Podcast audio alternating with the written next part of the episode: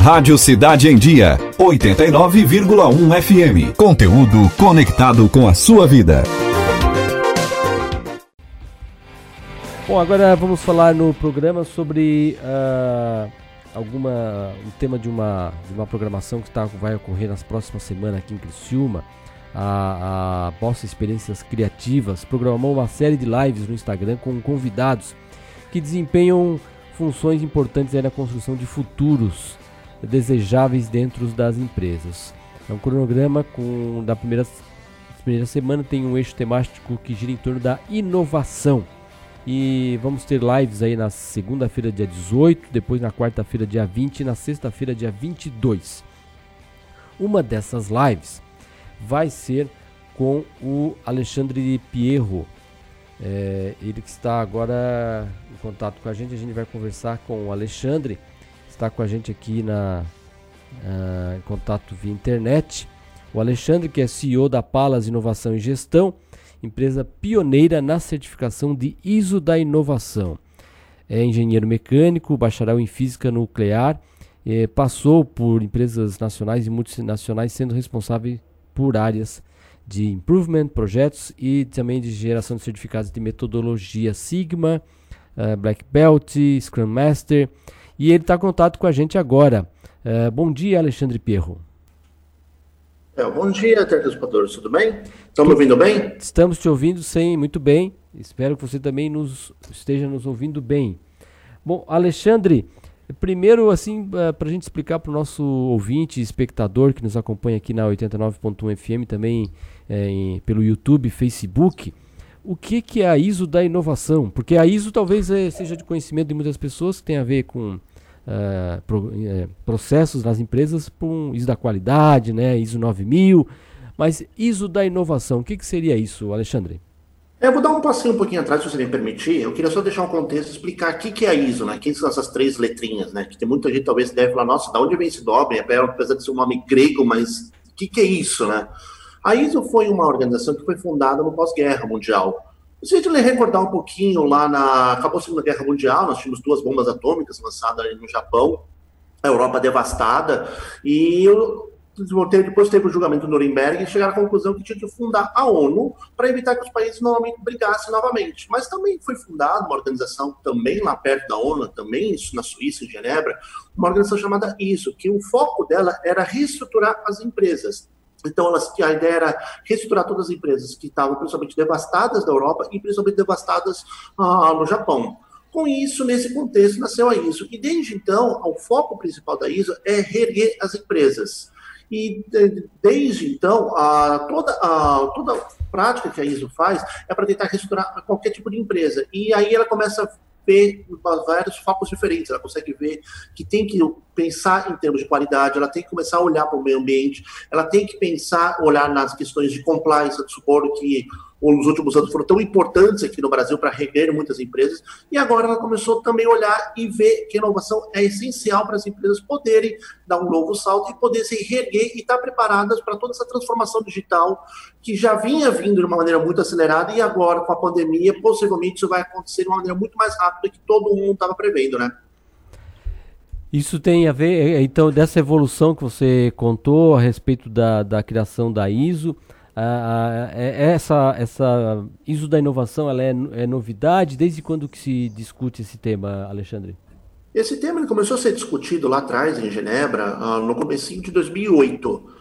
E por que 2008? Se a gente recordar, 2008 foi um ano que teve muita coisa interessante. Nós tivemos a crise dos bancos, uh, tivemos o boom de alguns países aqui do, emergentes, entre eles o Brasil. Lógico que depois, uh, por conta de questões governamentais, a gente acabou não tendo, mantendo o PIB que nós tínhamos naquela época. Mas também aconteceram duas coisas naquele ano. Uma delas foi o nascimento do smartphone. Se você lembrar, o primeiro iPhone que foi lançado foi no final de 2007. E a Isa chegou à conclusão e falou: Poxa, nós trabalhamos com negócios, negócios para empresa, nosso foco é melhorar os negócios da empresa. E nasceu um, um material, nasceu um equipamento que não é um, só um telefone, não é só uma, um equipamento que acessa a internet, não é só um, um aplicativo, não é só um, um, material que eu vou conseguir acessar meus e-mails, mas ser uma plataforma de negócios. E ser uma plataforma de talvez a maneira de fazer meu negócio mude. E nesse mesmo ano também aconteceu uma, um aparecimento de uma coisa chamada blockchain, que culminou na criptomoeda, o famoso Bitcoin, que era uma nova maneira das empresas conseguirem trocar em valores. Com esses dois modelos, um modelo novo, uma plataforma forma nova de fazer negócios e uma maneira nova de trocar recursos financeiros, que é o Bitcoin, aí ele falou, poxa, precisamos estudar isso, precisamos entender um pouco desse mundo que talvez isso mude a maneira das empresas fazerem negócios. Foi desde aí que, praticamente desde 2008, começou a se ter uma série de estudos, isso foi, levou um total de vários especialistas do mundo inteiro, foram um total de 164 países que participaram dessa, desse estudo normativo, e no final de 2019, ou praticamente um ano atrás, foi, foi lançada uma norma que mostra as melhores práticas em processos para as empresas poderem gerar inovação. Bom, é, essa certificação do ISO da inovação, ela, ela qualquer empresa, qualquer tipo de negócio pode, pode se habilitar para ter essa, sim, esse ISO, sim. É, inclusive o ISO, ela vem da palavra isonomia em grego, que é igualdade. Então, a ideia da ISO, de qualquer norma dela, não só norma de inovação, mas pode ser uma norma de qualidade, uma norma ambiental, qualquer uma delas, a ideia é que ela pode ser aplicada para qualquer empresa de qualquer tamanho, porte, segmento. Vou dar um exemplo. Ontem mesmo eu entreguei uma certificação de uma empresa, que é uma das maiores uh, empregadoras do Brasil, com mais de 80 mil funcionários. Ela conseguiu a certificação ontem. E nós, da Palas, também temos a certificação, que é uma consultoria com menos de 15 pessoas. Então você pode ver que são mundos totalmente diferentes, mas todos eles podem obter dessa, dessa normativa as melhores práticas para conseguir gerar inovação de uma maneira mais fácil, mais tranquila e que gaste menos recursos, porque os recursos cada vez mais estão escassos. Independente do tamanho da empresa, recurso hoje é uma coisa que está difícil as pessoas terem, ainda mais numa época de pandemia. Então a gente tem que tentar ser mais assertivo possível e tentar se adaptar para todas essas mudanças, todas essas transformações digitais, todas essas transformações oriundas da inovação da maneira mais rápida possível, com o menor recurso e com o menor gasto de energia possível, né? É, você é pioneiro nessa, nessa, nesse tema aqui no Brasil. É, é, nós temos muitas empresas já com essa certificação, Alexandre? Como é que está é que tá a evolução ah, disso aqui no país? A evolução do Brasil estava até muito interessante. Se você pegar outras normas, por exemplo, uma norma de qualidade que você mesmo citou, Rafael, ela foi lançada, a primeira versão foi lançada em 87 e a primeira norma, a primeira empresa certificada no Brasil foi apenas em 93, ou seja, passaram praticamente seis anos. Aqui no Brasil a gente teve uma coisa muito interessante, que no dia que foi lançada essa norma, na mesma semana nós já tivemos uma empresa brasileira que foi certificada. Foi uma indústria, o qual eu pude participar do processo, é uma indústria que ela conseguiu já ter resultados muito interessantes com essa norma. Ela foi implementada ao longo de um ano, ela conseguiu a certificação no final, no meado de 2019, e ela fez o fechamento de, no ano de 2009 em todo, e mostrou para nós que 9% de todo o faturamento que ela teve foi oriundo de novos produtos e novos serviços que ela conseguiu através dessa nova mentalidade que a norma que a, a certificação da ISO de inovação trouxe. Então isso é muito gratificante para a gente. E nós estamos falando de uma indústria que fatura na casa de seis dígitos em dólar. Então não é uma empresa pequena. Então 9% num ambiente desse é uma coisa muito interessante, né? É, e outra, outra informação para a gente até tirar, desmistificar um pouco, porque quando a gente fala em inovação, geralmente a gente está sempre, acho que o nosso subconsciente leva para a questão de tecnologia, né, Alexandre? Aquilo que é, é, envolve. Mas a inovação em si, ela é uma novidade, é um, é, a empresa vai, imagino que a, a certificação leva isso em consideração, quando ela inova num processo dela, né? E não necessariamente que isso vai envolver elementos tecnológicos, que hoje é muito natural que tenhamos isso, mas assim, a inovação ela, ela é um processo algo inovador, algo que muda, algo que realmente transforma aqui uma maneira de fazer algo que no passado era feito de um jeito e realmente uma nova um novo jeito de fazer. Essa seria, é, se enquadra também como inovação, né? Não necessariamente isso. só tecnologia, né? Exatamente, esse eu acho que eu diria, que, Rafael, que é o maior erro de todo mundo. Todo mundo tem, acha que inovação é tecnologia e não é. Inovação, o ser humano inova praticamente há 75 mil anos, desde que ele saiu da África. Se eu não tivesse inventado o arco e flecha, ele não teria caçado. E se não tivesse caçado, não estaria aqui. Se eu não tivesse inventado o óculos, muitas pessoas não conseguiriam ter uma, ter uma sua vida prolongada. Se eu não tivesse inventado o vaso sanitário, eu não teria vencido a peste negra. Então, quantas inovações a gente consegue fazer constantemente, diariamente, sem ter recurso e principalmente sem ter tecnologia? A tecnologia ela pode ser muito boa e ela pode agilizar em termos de exponencialidade. A gente pode conseguir mais com menos, mas a tecnologia sempre tem que ser vista como um meio, não um fim. isso é um erro que muitas startups brasileiras cometem. Poxa, vou fazer um aplicativo XPTO que vai revolucionar o mundo. Vou fazer um aplicativo assim que vai conseguir uma coisa.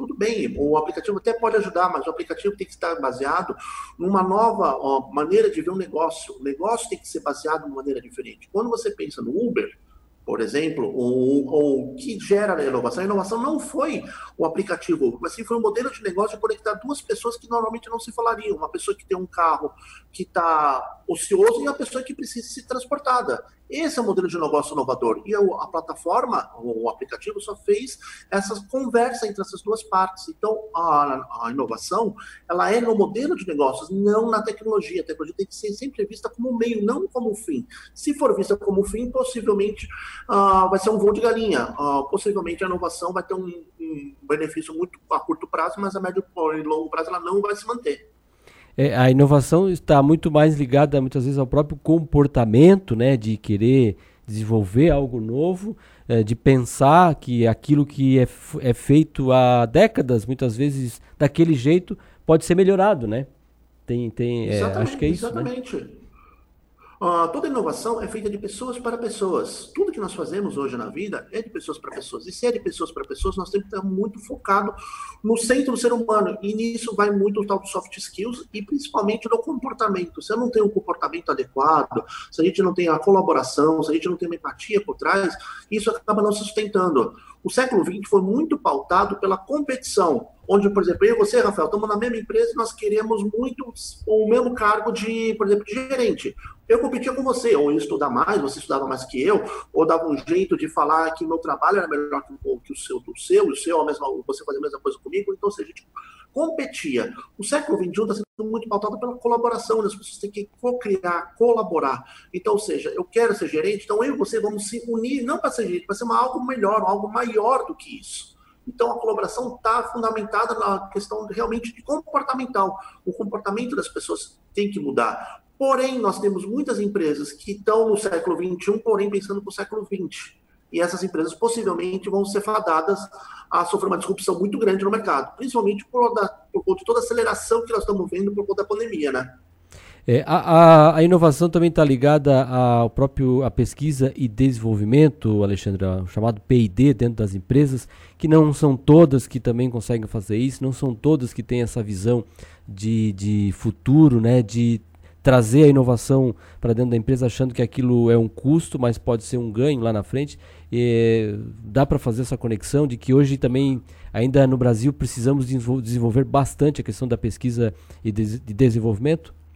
Isso, eu falo que as duas coisas estão ligadas. Inclusive, quando pensando um pouquinho no processo de qual participei, participei da formatação das, da norma de inovação, ah, normalmente quando você foi nos 164 países e viu que havia um padrão, todos os países tratavam pesquisa, desenvolvimento e inovação juntos.